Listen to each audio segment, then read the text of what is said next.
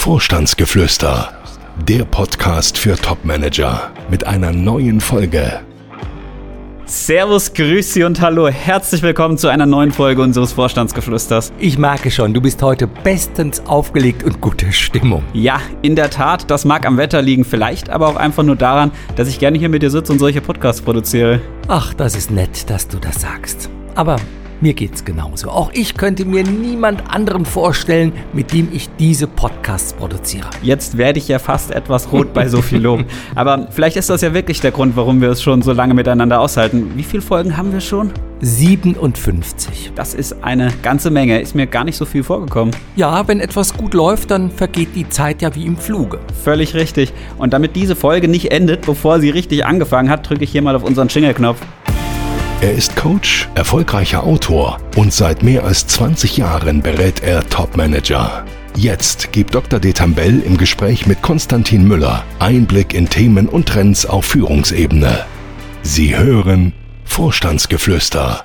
Und heute geht es darum, warum nicht wenige Topmanager, kaum dass sie eine neue Stelle angetreten haben, schon wieder ihren Hut nehmen müssen. Ja, warum eigentlich? Naja, einfach deswegen, weil es nicht passt. Ja, aber was passt da nicht? Die Unternehmenskultur.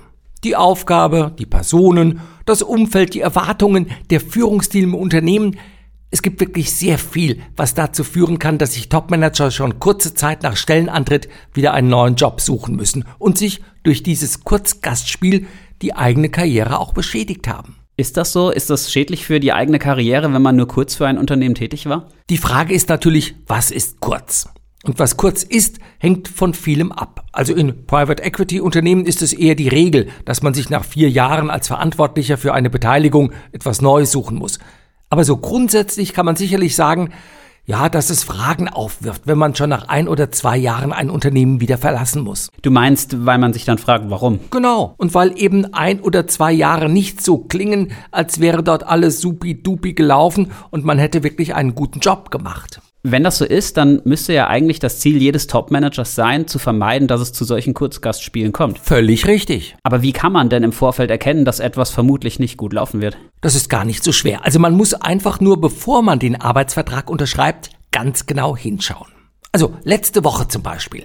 Da erzählt mir ein Kunde, der seit 15 Jahren als CTO, als technischer Geschäftsführer in der Automobilbranche tätig ist, dass er für eine CEO-Position bei einem Unternehmen in der Medizintechnikbranche angesprochen worden ist. Was ist daran auffällig? Naja, also wenn man mal davon ausgeht, dass es genügend Top-Manager in der Medizintechnikbranche gibt, die für solche Top-Positionen in dieser Branche eben in Frage kommen, warum umwirbt man dann einen Manager, der bisher weder CEO war noch aus dieser Branche stammt. Und was vermutest du? Also entweder hatte der Personalberater, der ihn auf diese Stelle angesprochen hat, keine Ahnung, oder er hat einfach die falsche Person angesprochen. Kommt das vor? Ja, und zwar immer häufiger.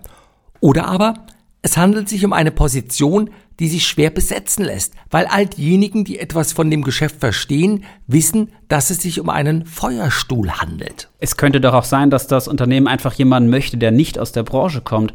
Also damit mal frischer Wind ins Unternehmen kommt. Ja, das könnte auch sein. Aber diese Wahrscheinlichkeit ist so gering, dass man besser von Unwahrscheinlichkeit redet. Wenn du von Feuerstühlen und Zitronen sprichst, was sind das für Positionen? Naja, wenn zum Beispiel eine Position in den letzten zwei Jahren jetzt zum dritten Mal neu besetzt wird, dann gehört doch nicht viel dazu zu erkennen, dass hier etwas nicht stimmt. Da hilft oft ein Blick ins Handelsregister, denn da werden Geschäftsführer ja eingetragen und dann erkennt man die häufigen Wechsel. Oder da werden Topmanager für Unternehmen gesucht, die im Grunde Sanierungsfälle und nicht mehr zu retten sind. Das gibt es auch? Ja, ich habe das selbst erst vor zwei, drei Monaten erlebt. Einem Kunden von uns bot man eine CEO-Position an, wollte ihm aber die konkreten Unternehmenszahlen erst nach der Arbeitsvertragsunterschrift liefern. Also das ist doch ein Himmelfahrtskommando. Woran kann man denn noch erkennen, dass man einem Unternehmen vermutlich scheitern wird? Na, man kann sich zum Beispiel mal die Altersstruktur anschauen. Wenn der Vorgänger nach 20 Jahren Betriebszugehörigkeit in Rente gegangen ist, alle anderen Geschäftsführer über 60 und ebenfalls bereits lange Jahre im Unternehmen sind und man selbst ist Anfang 40.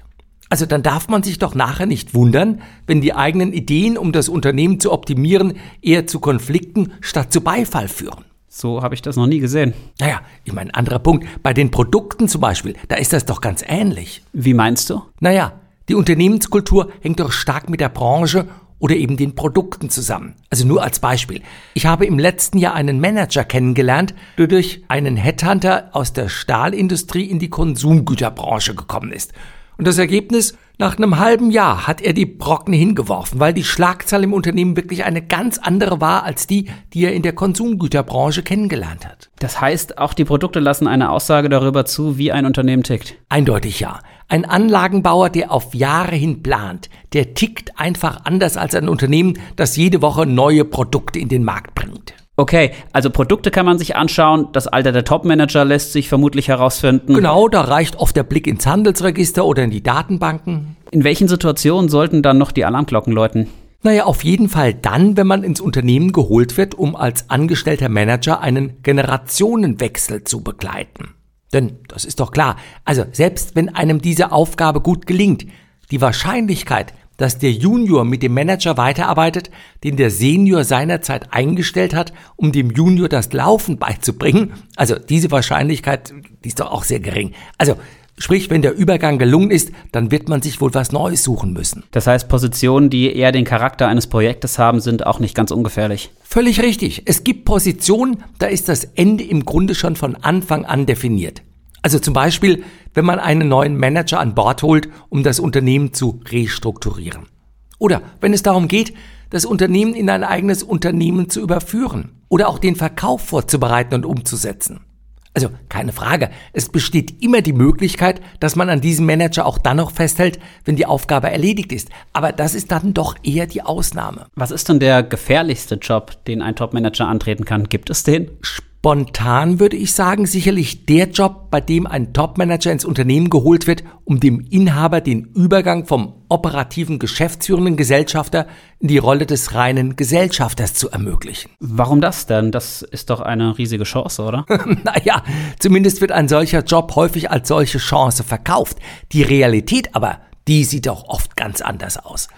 Also meiner Erfahrung nach scheitern ja, vier von fünf Managern an einer solchen Aufgabe. Denn jede Änderung, die vorgenommen wird von dem neuen Manager, die wird doch vom geschäftsführenden Gesellschafter als Kritik an der eigenen Person gewertet.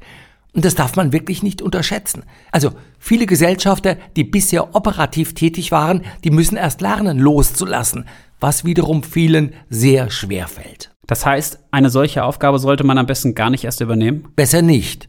Also es sei denn, der bisherige geschäftsführende Gesellschafter hat schon ein One-Way-Ticket auf die Bahamas gebucht und zeigt auf diese Weise, dass er wirklich nur noch Gesellschafter sein wird und sich eben nicht mehr in das Tagesgeschäft einmischen will. Aber selbst so ein Ticket ist ja keine Garantie. Völlig richtig.